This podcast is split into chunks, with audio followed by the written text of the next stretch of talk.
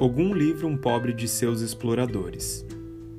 Um pobre homem peregrinava por toda parte, trabalhando ora numa, ora noutra plantação.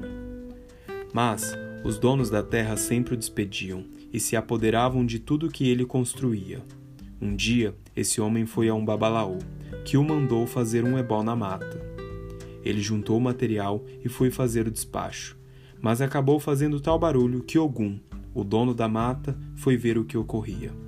O homem então deu-se conta da presença de Ogum e caiu a seus pés, implorando seu perdão por invadir a mata. Ofereceu-lhe todas as coisas boas que ali estavam. Ogum aceitou e satisfez-se com o ebó. Depois conversou com o peregrino, que lhe contou por que estava naquele lugar proibido. Falou-lhe de todos os seus infortúnios, Ogum mandou que ele desfiasse folhas de dendezeiro, mariô, e as colocasse nas portas da casa de seus amigos, marcando assim cada casa a ser respeitada. Pois naquela noite Ogum destruiria a cidade de onde vinha o peregrino. Seria tudo destruído, até o chão. E assim se fez.